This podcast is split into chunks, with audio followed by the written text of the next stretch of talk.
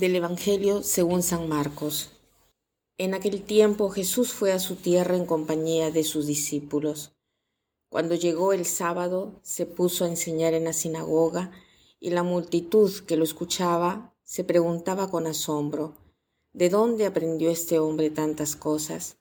¿De dónde le viene esa sabiduría y ese poder para hacer milagros?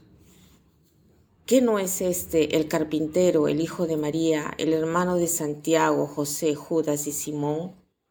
¿No viven aquí entre nosotros sus hermanos? Y estaban desconcertados. Pero Jesús les dijo, todos honran a un profeta, menos los de su tierra, sus parientes y los de su casa. Y no pudiendo hacer allí ningún milagro, solo curó a algunos enfermos imponiéndole las manos, estaba extrañado de la incredulidad de aquella gente.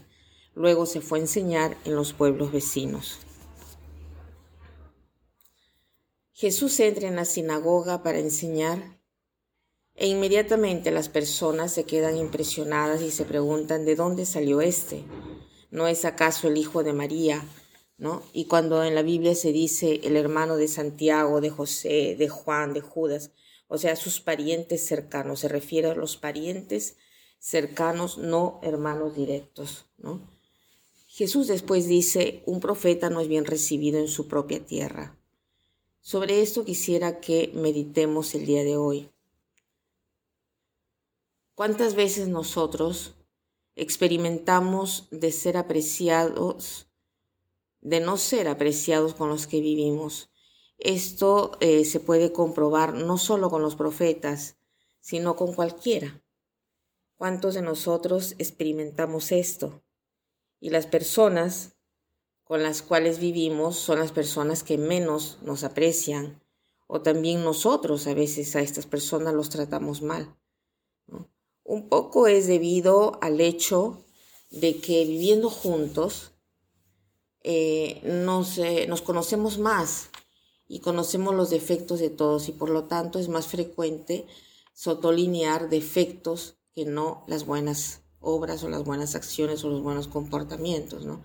Entonces, viviendo con personas que son buenas pero que tienen defectos, nosotros arriesgamos el no poder apreciarlas por lo que valen. Pero en cuanto a Jesús, no podía ser así porque él no tenía defectos. Él era o es el hombre sin defectos, ni manchas y sin pecado. Entonces, eh, ¿por qué las personas lo habían etiquetado? Porque hay la tendencia en nosotros de acostumbrarnos y de no darle el valor necesario a las personas con las cuales vivimos. Damos por descontado que estarán siempre presentes y no los valorizamos.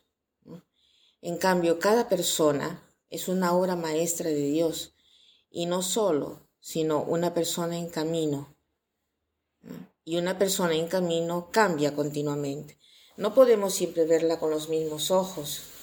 Si nosotros nos esforzamos por ver a las personas con los mismos ojos, ¿no? Eh, eh, eh, sería, sería, o de verlos con la luz diferente, digamos, apreciaríamos mucho más a, las personas, ¿no? Y, no tienen idea de cómo las personas pueden eh, vivir bien cuando viven en un ambiente de confianza, cuando sabemos que una persona que vive con nosotros está por llegar a su fin, eh, se nos hace más fácil apreciarla, ¿no? Cuando sabemos que ya está por morir. Entonces, hagamos el propósito de ver con ojos nuevos a las personas con las que vivimos o a las personas con las que trabajamos.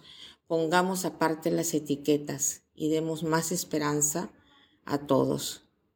Quisiera eh, terminar con una afirmación de Chesterton que dice así.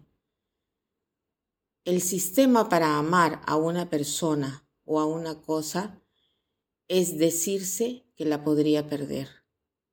El sistema para amar a una persona o a una cosa es decirse que la podría perder.